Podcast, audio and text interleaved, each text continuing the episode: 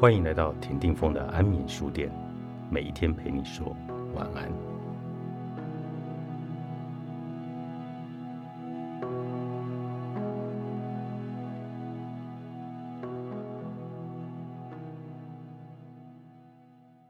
犯下杀人事件的人，往往引发社会大众的怒火与责难，但犯人用生产性的判断价值的尝试和一般大众并没有两样。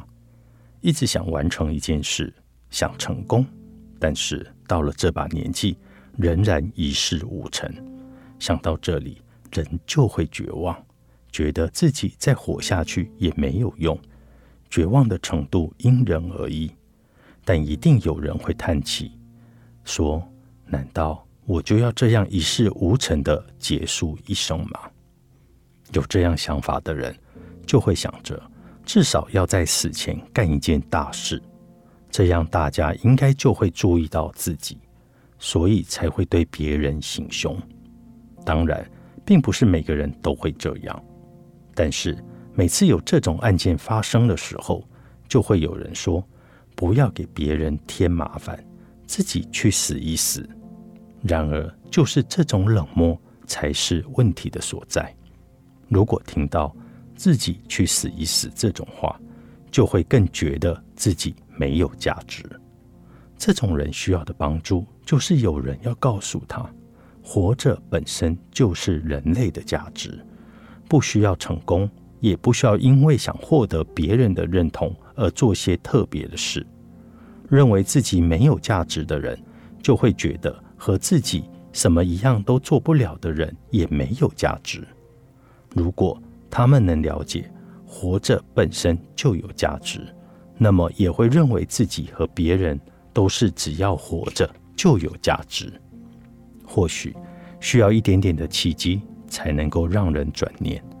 有时候，人无论碰到多么痛苦的事情，都想要活下去。有人会在完成一件大事的时候，觉得活着真是太好了。譬如考上想读的学校。在运动或音乐比赛中获得优胜。然而，人生中没有经历过什么大事，难道就不能感受活着的喜悦吗？应该是说，大家可能已经遗忘什么是真正的喜悦了。譬如说，每个人小时候都曾经热衷于某件事，甚至想为此而活吧。我在乡下长大。但小时候并没有很亲近大自然。不过我家就在河边，所以每天都会去钓鱼。放暑假的时候也在钓鱼，所以根本没有时间写作业。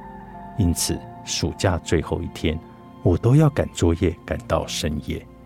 在孩子年幼的时候，即便热衷某件事，大多数的父母也不会特别的制止。等到上小学之后，父母就会开始对小孩说：“不要再做那些乱七八糟的事了，赶快去读书。”然而，长大成人之后，继续做那些乱七八糟的事也没有关系，只要做那些事能够感觉快乐，那活着就是一种喜悦了。我因为脑中风住院一个月，回到家里才发现大自然的美。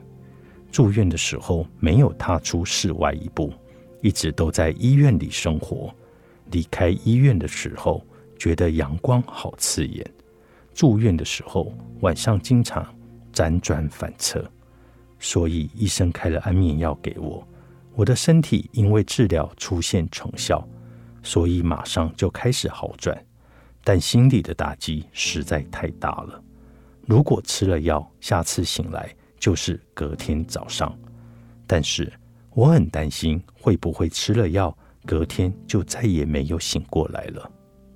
医师刚开始给我开药的时候，我会把药放在桌上，花了好几个小时思考到底要不要吃。然而，我后来已经能够摆脱这种恐惧的束缚来吃药，也为隔天早上醒来时爱活着而来感到喜悦。我之所以能转念，都是多亏了拼命照顾我的家人，从远方来看我的朋友，还有每天治疗并关照我的医疗人员。了解自己是被他人重视的存在，就能知道生存本身是有价值的，也会想要继续来活下去。人生虽苦，但还是值得活下去。作者：岸见一郎，平安出版。